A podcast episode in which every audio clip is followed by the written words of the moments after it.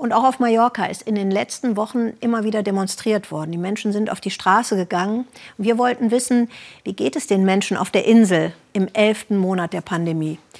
Die Besucherzahlen sind um 80 Prozent eingebrochen. Statt 15 Milliarden Euro wie 2019 gaben die Touristen auf den Balearen in 2020 nur 1,8 Milliarden Euro aus.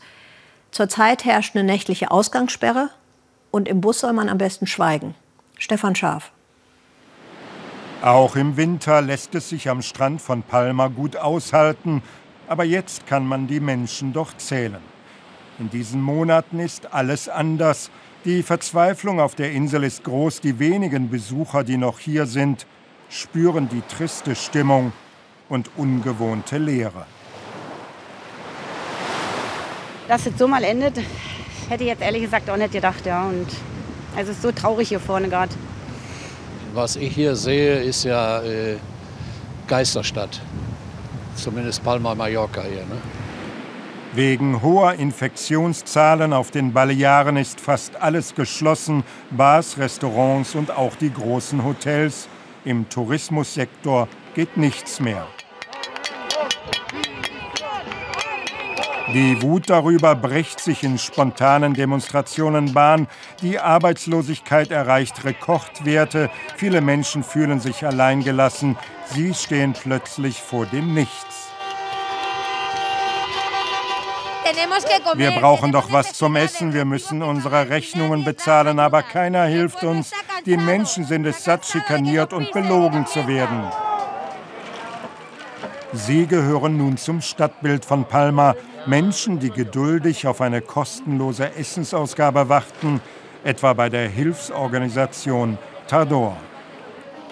Vor der Corona-Krise wurden hier täglich 200 Mahlzeiten ausgegeben, jetzt sind es fast 2000. Die Auswirkungen der Pandemie sind brutal. Zwar gibt es staatliches Kurzarbeitergeld, doch das reicht oft nicht aus. So ergeht es Iria Noceda und ihrem Partner. Sie hat ihren Job als Animateurin in einem Hotel verloren. Das hier ist ihre letzte Rettung. Ich schäme mich nicht, hier zu sein, denn es sind so viele Menschen, die jetzt Schlange stehen. Für mich ist es nur traurig, um Essen bitten zu müssen.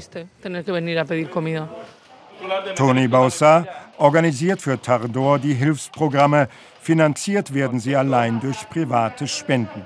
Er beobachtet, wie das soziale Gefüge auf Mallorca immer mehr ins Rutschen kommt.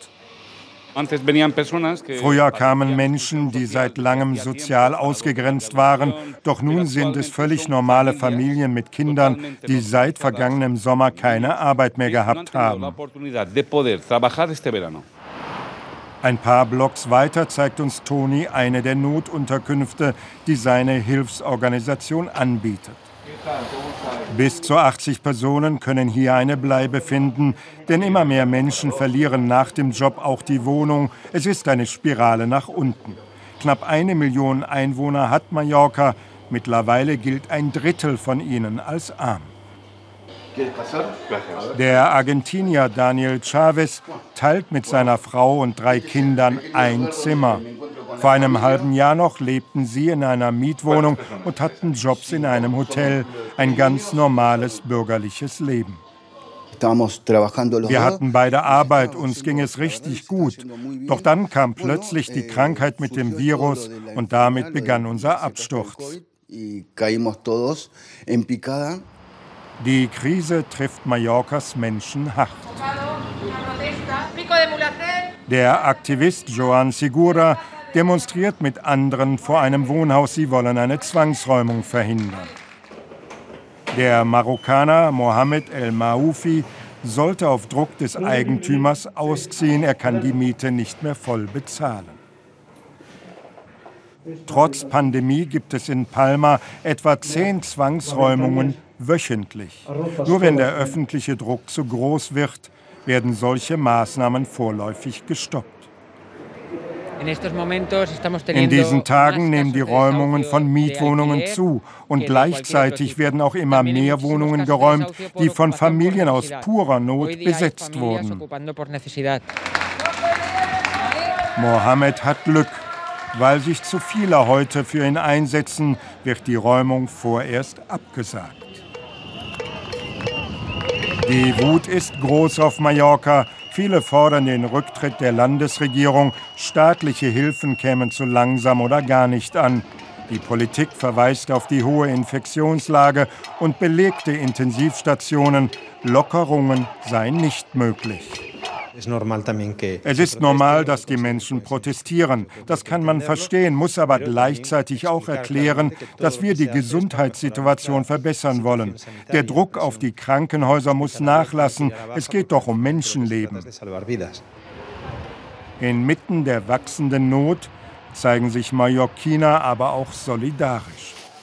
Restaurantbesitzer lassen für Bedürftige Essenspakete zusammenpacken, die gespendet wurden. Dabei muss José Mariano Burgos selbst um den Fortbestand seines Betriebs kämpfen. Bislang gab es vom Land Zuschüsse von gerade mal 1500 Euro, ein Tropfen auf den heißen Stein. Wir wollen denjenigen helfen, denen es noch schlechter geht. Das wird doch das schlimmste Jahr überhaupt werden. Wollen wir mal sehen, ob die Regierung nur redet oder wirklich etwas tut, denn uns allen geht es sehr schlecht muy mal todo el mundo, muy mal todo el mundo. Und dann wird am Mittag verteilt eine heiße Schokolade, Tortilla und ein Sandwich. Zögerlich nehmen die Menschen ihr Paket in Empfang. Sie alle hier wissen, Mallorca geht einem sehr schweren Jahr entgegen. Es wird noch lange dauern, bis wieder Urlauber auf die Insel kommen.